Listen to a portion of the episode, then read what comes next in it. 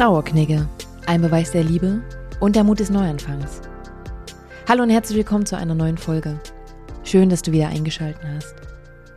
Wie du sicher weißt, habe ich am letzten Sonntag ein ausführliches Gespräch mit der Psychologin Franziska Lahn geführt. Sie hat uns zunächst einen Einblick in ihre Arbeit als Psychologin der Ambulanz in der Kinder- und Jugendpsychiatrie gegeben.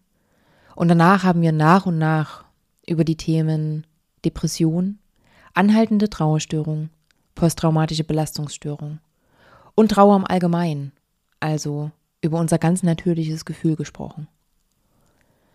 Nach unserer Aufnahme haben wir noch einen Augenblick für uns genutzt. Dabei haben wir festgestellt, dass nicht nur die Themen, die wir besprochen haben, sehr umfangreich sind und wir hätten sicher noch eine ganze Weile darüber debattieren können, sondern wir haben beide noch einmal ganz klar festgestellt, dass die Trauer als solches uns ständig begleitet. Nicht nur in Bezug auf den Tod, sondern vorrangig im Alltäglichen. Mal ist uns das ganz bewusst und manchmal begleitet uns nur das Gefühl, ohne dass wir genau benennen können, woran es gerade liegt.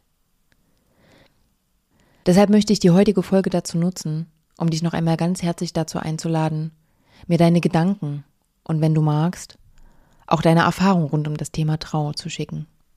Unter podcast.trauerknigge.com kannst du mich jederzeit erreichen. Wenn du zu der letzten Folge oder vielleicht auch zu den letzten Folgen Fragen hast oder wenn du bestimmte Themen hast, die dich interessieren und worüber du gerne mehr erfahren möchtest, schreib mir.